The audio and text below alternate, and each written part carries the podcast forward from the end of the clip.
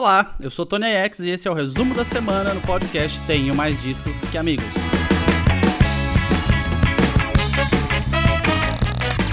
Resumo da semana.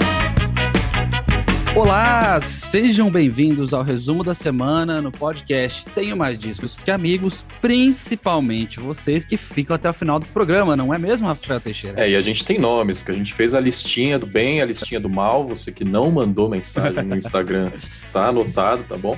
Mas ó, não vamos. guarda o rancor, guarda nomes. Vamos começar a exaltar você que mandou mensagem arroba podcast TMDQA dizendo que é ouvinte fiel. Você, arroba MarcosSV underline, arroba Cananda Marina, que também a gente troca várias ideias no meu Instagram pessoal, sempre muito parceira. O Vitor Xisto de sempre, arroba Luiz underline Alexandre underline Las. A gente recebeu uma mensagem muito legal, Tony, do arroba Jonas Guolo, também falou que ouve os resumos da semana até o final e disse é, no nosso episódio de pop punk e emo, inclusive quem ainda não ouviu, acho que o episódio mais estrelado dos últimos tempos aqui no podcast, com o Lucas da Fresno, com o Zander, com o Sebastianismos e com a Dai. O Jonas falou que ele, como emo e LGBT nos anos 2000, sentia muita falta dessa representatividade, um papo que você bateu muito com o Sebastian, principalmente, né, Tony? Que o rock daquela época era, era feito para homem branco, por homem branco, e faltava muita representatividade. O Jonas sentiu isso na pele. Ele, inclusive, é, recomendou para a gente o trabalho da arroba Naja White, que também comentou. Sim, ela Naja é drag White. queen e é emo, e tá lançando música nova, né, Tony? É, ela, ela tem lançado alguns singles. Eu não sei como tá o planejamento dela para disco e tal, mas eu tenho acompanhado que tem saído de single e single. E é um nome bem bacana mesmo. De repente, esse é um que vale parte 2, com novos convidados, né? Porque a repercussão desse episódio foi sensacional. É, até olhei no Spotify aqui, Naja White tem um, um EP desse ano que, ironicamente, se chama Desabafemos.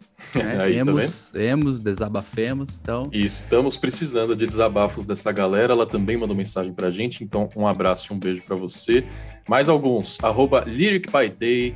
O Tomás Bertoni, da banda Scalene, tá sempre interagindo Olha com a aí. gente lá no Instagram. O pessoal do podcast Furo de Roteiro deixou um abraço também. O André Felipe, nosso parceiro queridão, assessor de imprensa. Arroba Lubeca Oficial. Arroba Priscila Underline Gomes. As minhas amigas que sempre estão na audiência também. Clara Casnati, Priscila Jeremias, Daniele. Muita gente que está acompanhando a gente. Ficamos muito felizes. E tudo isso galera- aí até o final. Acompanha até o final, Rafa, é isso? Tudo isso aí, meu amigo. Então, toma cuidado com o que você Tem que, fala lá no final. eu tenho que isso- ser mais responsável nas minhas palavras. A gente então, fica hein? mais descontraído lá no final, fala umas É. besteiras, toma cuidado. Agora acho que eu vou ficar meio duro, meio quadradão nesse programa. Ô, Tony, e é essa galera que faz a gente subir na escada da vida, na verdade. Tivemos conquistas importantíssimas no Spotify essa semana, meu amigo. A escada da vida que é craudiada e sempre tem alguém querendo te empurrar, né? Exato, exato. Pra baixo, no caso. É. Sim, tivemos, subimos na escada da vida, na escada algorítmica da vida.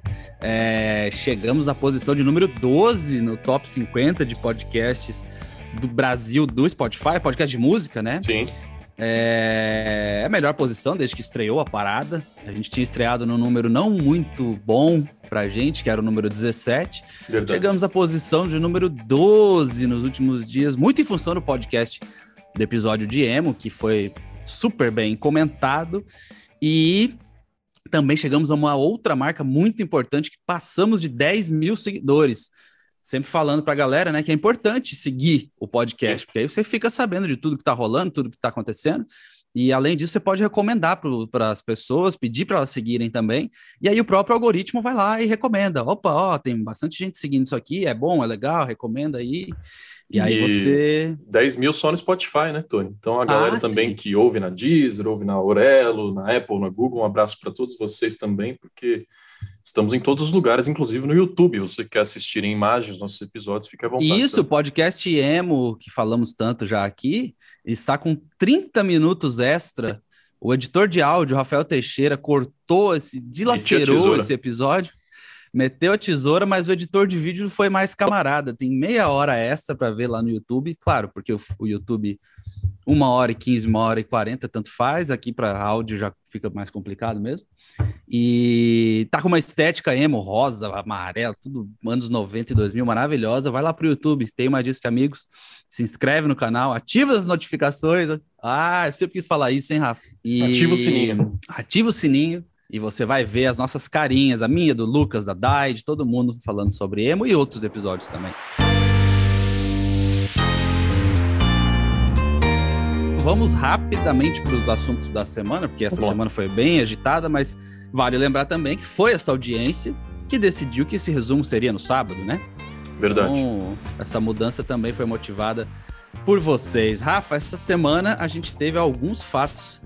Teve data especial, teve fato bizarro, mas é engraçado como uma coisa combinou, né? Uma coisa confluiu. Confluiu, tá certo? Boa, bonita essa palavra, tá certo. É, pois é. Grunge dos anos 90 foi, uma, foi pauta em tudo que é lugar essa semana por dois motivos. Um bem legal, outro não tanto assim, né? É. Vamos começar pelo motivo bem legal, que são os 30 anos do disco de estreia do Pearl Jam, o Ten. É um disco clássico, é provavelmente o disco mais importante da carreira deles, porque fez com que eles explodissem. Tem outros discos muito bons na discografia, o Versus é incrível. Interessante que o, o acústico MTV do Pearl Jam foi lançado logo depois do Ten, então só tem músicas do Ten. E é um dos acústicos mais clássicos de todos, né? Muito bom.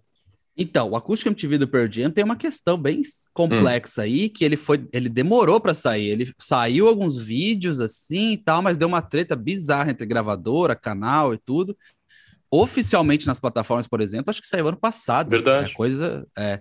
Então ele virou uma coisa meio assim, pô, eu tenho ele aqui para assistir, é uma coisa meio e é um dos mais clássicos, sem dúvida.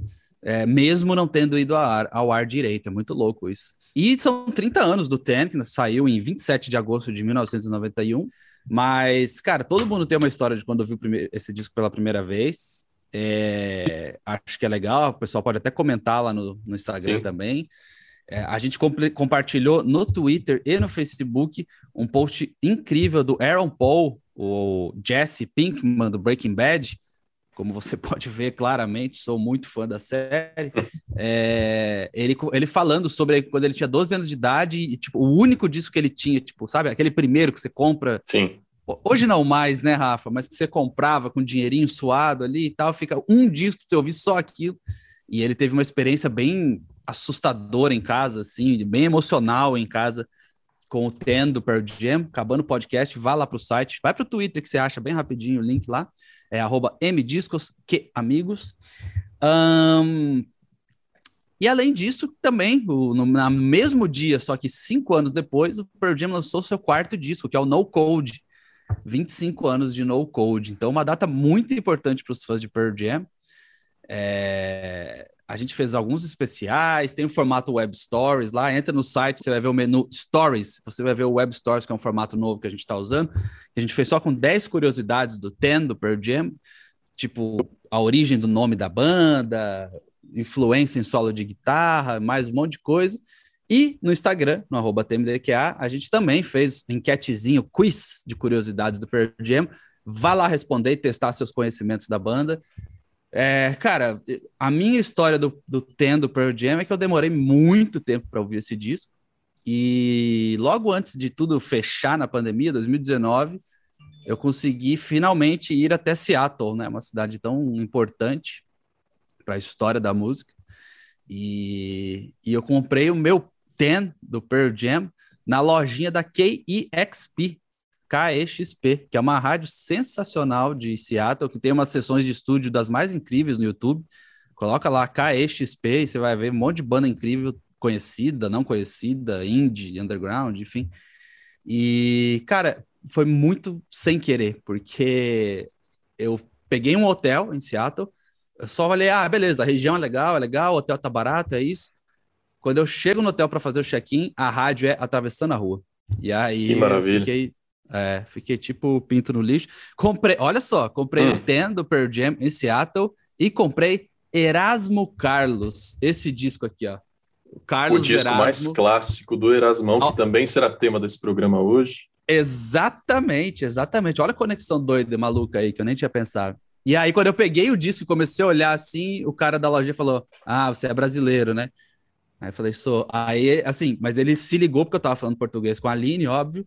E aí ele começou a perguntar coisas do Erasmo e tal, da prensagem desse disco, enfim. Então foi uma experiência muito bacana.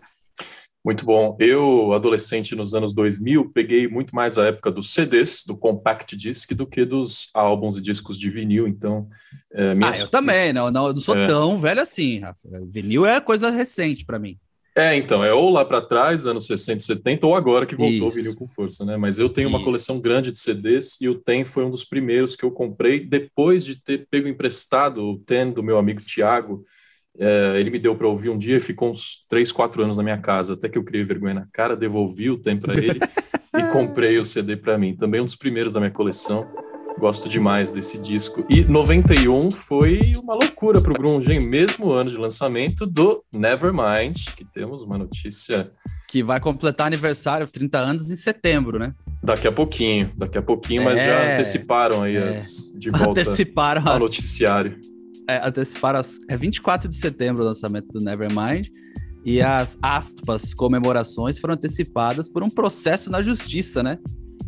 Spencer Elden, o garotinho que aparece na capa do disco, e quando ele tinha quatro meses de idade, é, portanto, ele também tem 30 anos, né? Muito parecido, a faixa etária é muito parecida com a, é. a marca que o disco completa.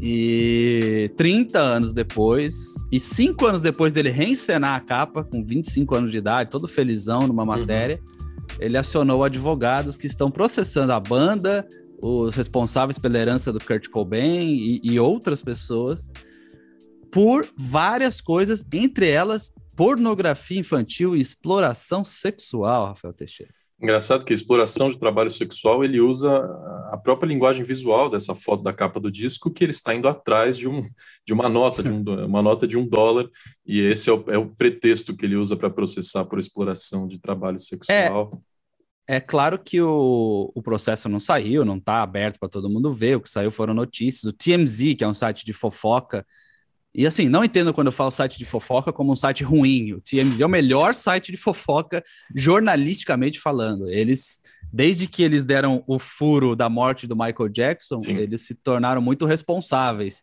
Eles ainda têm aqueles vídeos toscos que eles pegam e enfiam na cara da pessoa, da celebridade na calçada, mas eles têm sido muito mais responsáveis. E, então, eles têm embasamento, eles tiveram acesso ao processo, mas não compartilharam muitas coisas. E além desse, disso que o Rafa falou, que ah, o advogado alega, ah, tá vendo? Vocês botaram uma moeda de dólar e o bebê pelado, então quer dizer que é pornografia infantil e abuso, é, exploração sexual. Também tem questão de direitos autorais. Dizem, tá rolando, justamente por não ter o processo todo que tá esse papo aí, de que, ah, beleza, a banda foi lá e pagou a mãe para ela deixar tirar a foto, mas não pagou uma questão de direitos autorais que tem que pagar quando você tira uma foto e tal. E é muito doido, porque direitos autorais de foto normalmente é o dono, quem tirou a foto, né? É, é, é, é bem maluco como você, estando na foto, tem menos direito do que quem tirou a foto, né? Tem vários casos aí de celebridade que são processadas por compartilhar no Instagram foto que um fotógrafo tirou dela e o fotógrafo não autorizou é. a publicação. Então, não sei se faz muito sentido essa questão de direitos autorais, a não ser que o fotógrafo esteja reclamando, mas não me parece ser o caso, o caso é o bebê. E tem uma outra questão aí também que me chamou muito a atenção, né, Rafa, que é o molequinho, o molequinho não, o, o, o, o homem de 30 uhum. anos o Spencer, ele alega que ele sofreu muito durante a vida e que ele irá sofrer até o final da vida. Então, ele está pedindo acho que 150 mil dólares de cada uma das partes envolvidas. É, mas, cara, ninguém ia saber o rostinho dele, quem era ele, e tirar sarro dele se lá em 2016 ele não tivesse aparecido no mundo todo com 25 anos de idade, reproduzindo a foto numa matéria de revista.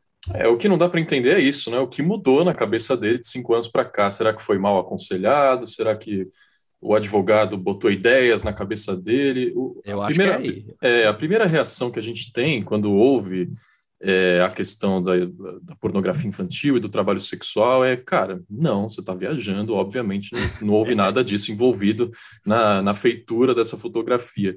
Mas aí o, tema disso que Amigos publicou essa semana, repercussões, né? Vários advogados americanos foram procurados pelos veículos de imprensa para dizer o que acham dessa alegação do advogado do Spencer. E aí uma coisa que eu não tinha pensado, o quanto essa alegação de pornografia infantil é ultrajante para as crianças que verdadeiramente foram vítimas de pornografia infantil, né?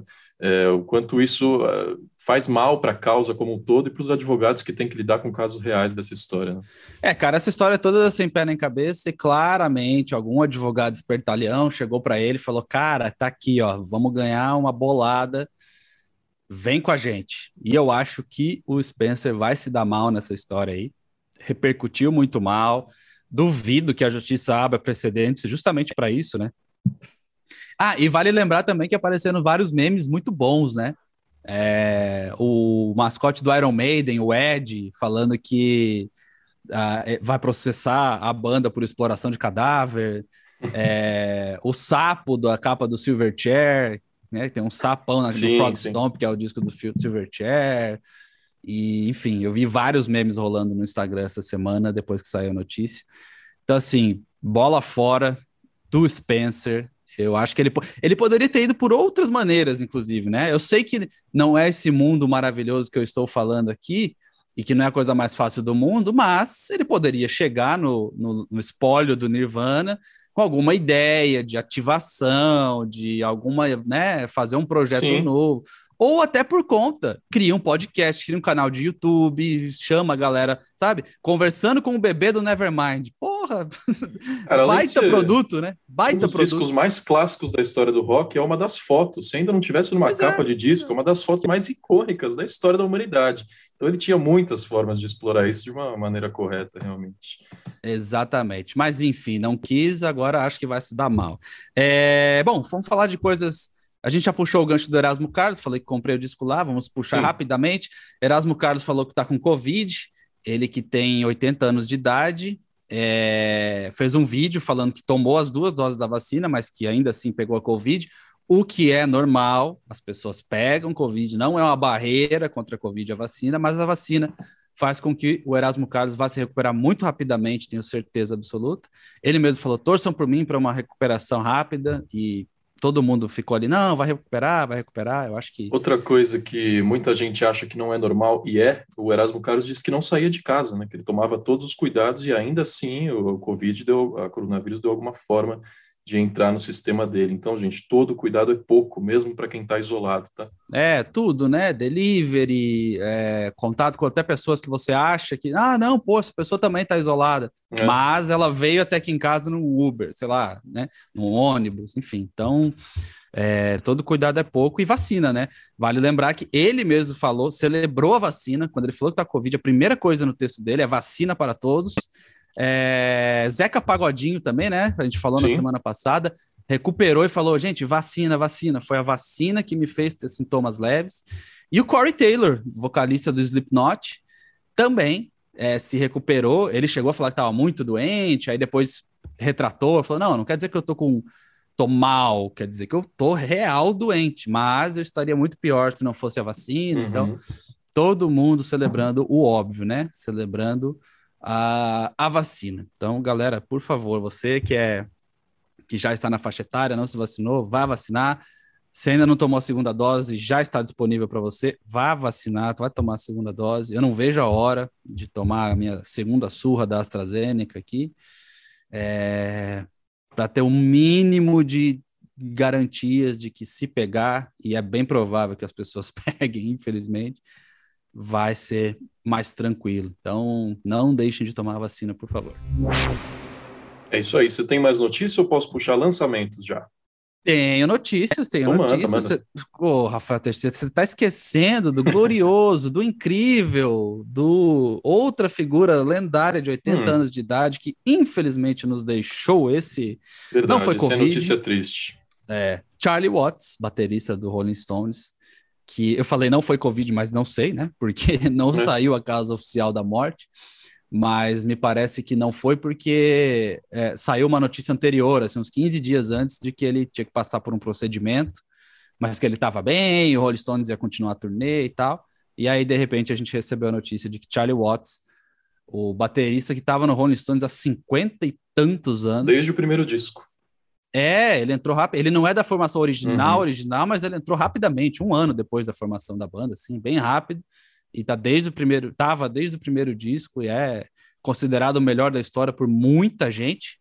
É, e além de ser um ótimo baterista, chamava muita atenção pela classe e pelo comportamento, né? Porque ele era o oposto da imagem do rockstar. Ele tocava muito tranquilo, fazendo os movimentos precisos e simples, sem nenhuma extravagância, e mantinha aquela cadência do, do blues e do, da música negra que o Rolling Stones se apropriou muito bem principalmente a música negra americana, né, que eles souberam levar para o Reino Unido melhor do que muitos brancos americanos. O Charlie Watts representava isso, assim, era o maior representante do, do rock and roll tradicional pela cadência tranquila que ele levava, né? Inclusive, uma história ficou famosa após a morte dele, de quando ele deu um soco no, no Mick Jagger. Não, a história é maravilhosa. Tem lá no Instagram, tem mais discos. A gente tá no site, tem mais. Então, se você quiser entrar e procurar, tá lá, ou no, no, no, no Instagram também. E o Keith Richards contou num livro, né? Eles estavam em Amsterdã, e aí o Keith Richards e o Mick Jagger meio que curtiram a noitada, né? E aí, cinco da manhã, chega no hotel, o Mick Jagger manda: Ah, vamos ligar pro Charlie, pro quarto dele. E aí o Keith Richards diz o Keith Richards que ele fala: não, não, vai incomodar ele essa hora, não sei o quê. E aí o Mick Jagger liga do mesmo jeito. E aí quando o Charlie atende, ele fala: cadê meu baterista? aí o Charlie Watts desliga na cara dele. E. Pega o elevador tranquilamente. Pego 20 minutos. É, aí o Keith Richards diz que 20 minutos depois alguém bate na porta do quarto onde ele estava. Tá lá o Charlie Watts, terno, gravata, arrumado, perfumado, e entra no quarto e dá um soco na cara do Mick Jagger e fala: nunca mais me chama de seu baterista. E o Keith Richards diz que ele teve que, tipo, segurar, parar, assim, uhum. porque senão a coisa ia continuar. E ele disse que o Mick Jagger quase foi parar lá nos canais de Amsterdã, de tão forte que foi o soco do Charlie Watts.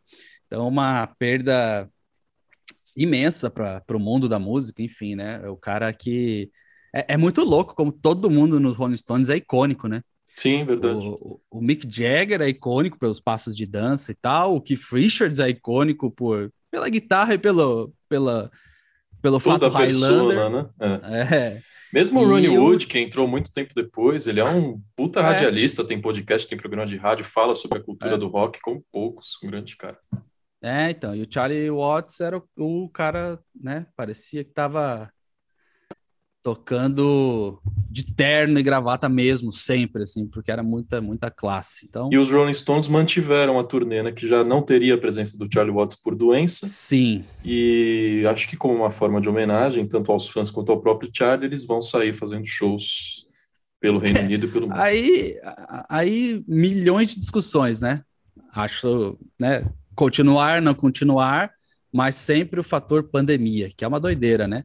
É, porque, assim, vale lembrar, né? O Charlie Watts morreu com 80 anos, Mick Jagger está com 78, Keith Richards está com 77 e Ronnie Wood está com 74. Então, assim, é, né? Mas também vai pedir para ficar em casa? É, vai pedir assim... para os Rolling Stones ficarem mais em casa ainda? Difícil, né? Eu vi os Rolling Stones em 2015, eles já eram idosos, e foi a primeira vez que eu tive a oportunidade de ver aqui no Brasil, tocaram no Morumbi, em São Paulo. E assim, cara, por onde eles passam e para qualquer plateia que eles se apresentam, eles fazem o dia e a vida daquela pessoa. O show do Rolling Stones vai ficar marcado na minha memória para sempre. Então é uma banda que não pode parar e tem energia para seguir em frente, né? Eles fazem shows elétricos, enérgicos. Mick Jagger não para de dançar um segundo. Então tem que seguir em frente mesmo. Ficou essa apreensão, né? Será que sem um membro vai finalmente chegar ao fim a história do Rolling Stones? E mais uma vez eles se superam e mostram que vão seguir em frente.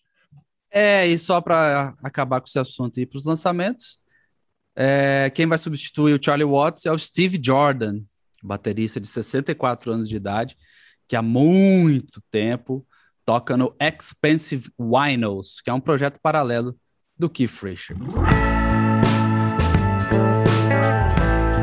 Para os lançamentos da semana. Eu queria começar por um lançamento que não saiu na sexta-feira. Aliás, artistas independentes fujam da sexta-feira. Cada sexta-feira. Eu devo receber por dia uns 50, 70 e-mails de banda e lançamento. Na sexta vai para 200. Então, galera, não sei se é a melhor saída fazer lançamentos na sexta-feira para você que é independente. Tem um artista independente que não lançou o disco na sexta-feira, lançou no meio da semana e para mim e é meu disco nacional favorito do ano, Opa. que é o Sebastianismos. Lançou o disco Tóxico. A gente conversou com ele no episódio sobre emo e pop punk e o disco é incrível, incrível. Formato curtinho ali, 24 minutos, 10 faixas, é, Badawi, Fresno, sabe? Muita participação incrível. Parece que assim, o disco não cai, todas as músicas são muito boas. E é a trilha sonora pop punk para 2021 sobre, cara, ansiedade, é, saudade da, de, dos encontros, pré-pandemia, o mundo maluco grudado na tela do celular, não à toa o nome é tóxico. Então, é, recomendo demais Sebastianismos fez um trabalho incrível com esse disco. Ele, que eu me lembre, pré esse disco, ele tinha ali 18, 20 mil ouvintes no Spotify, agora no, chegando aí nesse processo está com mais de 60 mil. É, as músicas do disco já foram tocadas mais de 200 mil vezes. É uma loucura, assim, como a molecada se conectou, né? Então, para mim, o lançamento da semana aí é o Tóxico do Sebastianismos. E é claro que sexta-feira a gente teve alguns outros discos importantes saindo. Sei que o Rafa quer muito falar de deles, uhum. mas antes do Rafa falar deles, dele, a gente teve Churches, né? A banda escocesa que faz synth pop, indie pop, mistura música eletrônica com rock alternativo. Lançou o quarto disco de estúdio, chama Screen Violence. Tem o Robert Smith do The Cure, que é sempre um ponto alto. Outro disco importante que saiu na sexta-feira é do Big Red Machine, que é o projeto do Justin Vernon, Justin Vernon do Bon Iver, e do Aaron Dessner, do The National, que tem trabalhado com a Taylor Swift, né? Nessa fase folk indie dela aí. É, Big Red Machine, o disco se chama How Long Do You Think It's Gonna Last? Tem um monte de participação especial. Tem participação especial Fleet Foxes, é, Taylor Swift, obviamente, Sharon Van Etten, um monte de participação especial le bem legal, vale muito a pena.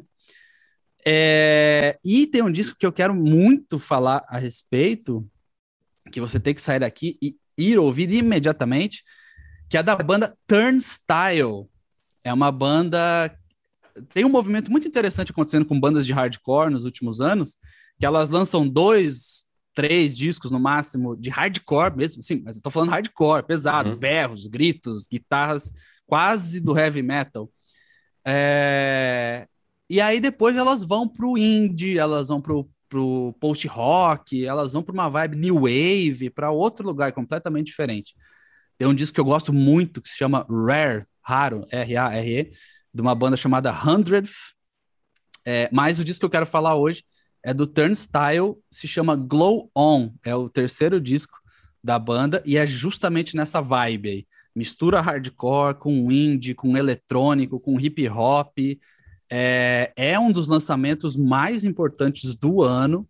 Pra você ter uma ideia, no Metacritic, que é aquele site que agrega resenhas, né? Notas de 0 a 100. Para você ter uma nota 80 no Metacritic é bem difícil. O Turnstile está com 93 nesse disco novo. É, o disco foi produzido pelo Mike Elizondo, que é um cara que é acostumado a trabalhar. Ele trabalha com rock, mas ele é acostumado a trabalhar com pop, hip hop. Ele é compositor também. Ele tem é, uma das dos créditos principais dele em toda a vida é de The Real Slim Shady com Eminem, por exemplo. Ele é meio que cria do Dr. Dre, que é um dos rappers mais famosos da história. E aí ele produziu o disco da banda de hardcore Turnstile, Glow On. A identidade visual desse disco tá maravilhosa, tá? Tem vários vídeos incríveis deles no Instagram. Essa é a dica da semana para mim, Turnstile Glow On. Mas sei que o Rafa tem a segunda grande dica dessa semana também. Eu preciso confessar que eu tenho um crush no mundo pop, viu? Tem alguns, já falei de alguns aqui nesse podcast. Um deles é o Sam Smith, eu lembro quando ele tocou no, no Lollapalooza aqui no Brasil. Eu cheguei a implorar para você, Tony, para a gente arrumar uma entrevista para eu conversar com ele, mas não deu certo. Mas um outro grande crush é a Halsey, cantora pop norte-americana, que acabou de lançar um disco que chama a atenção por muitos motivos. O disco chama If I Can't Have Love, I Want Power. Primeiro, que é um nome sensacional, né? Segundo, foi produzido pela dupla Trent Reznor e Atticus Ross, membros do Nine Inch Nails, que produzem muita coisa e que fazem muita trilha sonora para cinema, inclusive já ganharam Oscar várias vezes. Então são grandes músicos e grandes produtores por trás desse disco da House, que também tem várias participações. A começar pelo grande arroz de festa da música chamado Dave Grohl, ele toca bateria em uma música. Tem Fleetwood Mac, tem TV on the Radio, tem o Pino Paladino, que é um baixista sensacional, que a gente falou bastante aqui no episódio do John Mayer, toca também com o John Mayer. Muitas participações nesse disco da House, que além de ser um álbum, tem todo um trabalho conceitual, né? Virou filme também, de mesmo nome. If I Can't Have Love, I Want Power, está passando inclusive em cinemas brasileiros, dá para você comprar o seu ingresso, é, porque ela construiu toda a narrativa do filme e do disco em cima da maternidade, né? Ela acabou de ter um filho, ela documentou muito bem todo esse processo, todas as alegrias e horrores, como ela própria definiu, da gravidez e da maternidade, inclusive com sessões de foto lindíssimas dela, assim, com barrigão, de nove meses. Então, é bacana ver como ela transformou esse processo no, em arte, né?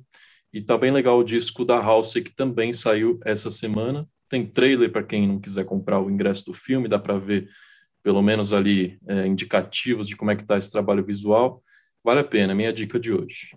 É isso. Antes de me despedir, queria falar também que saiu um documentário dirigido por Felipe Rett, um dos principais rappers brasileiros da atualidade, sobre o rap carioca. Se chama Tributo ao TTK e mostra uma região incrível do Rio de Janeiro, onde, assim, parece que brotam rappers talentosos, né? Então tem Marcelo D2, tem tem uma galera muito importante é, do, do, Rio de Janeiro e dessa região específica do Rio de Janeiro. Está documentado em vídeo agora num trabalho incrível de Felipe Rett chamado Tributo ao TTK. E nesse final de semana estão rolando os festivais de Reading e Leeds na Inglaterra. São festivais que acontecem simultaneamente. Reading é uma cidade que fica ao sul da Inglaterra, pertinho de Londres. Já fui ao festival, é uma hora de trem. É, e Leeds é uma cidade que fica ao norte da Inglaterra. Eles acontecem no mesmo final de semana e alternam os lineups, né? Então é como se fosse, sei lá, o mesmo festival acontecer em São Paulo e Salvador, sexta, hum. sábado, domingo. E aí as bandas, a banda, as bandas que tocam na sexta vão para outra cidade, tocam no sábado e ficam alternando e tal. Mas é o mesmo lineup. E bom, pandemia, né? Vamos ver qual, o que vamos, o que vai ser de casos, de, enfim, de tudo, de protocolos, depois de um dos maiores festivais do planeta, que acontece em formato dobrado, duas cidades ao mesmo tempo. Tá rolando esse final de semana. Eu estava vendo o Instagram deles ontem, é, já começou, já está a todo vapor, sexta, sábado, domingo. Veremos as repercussões, certo, Rafa?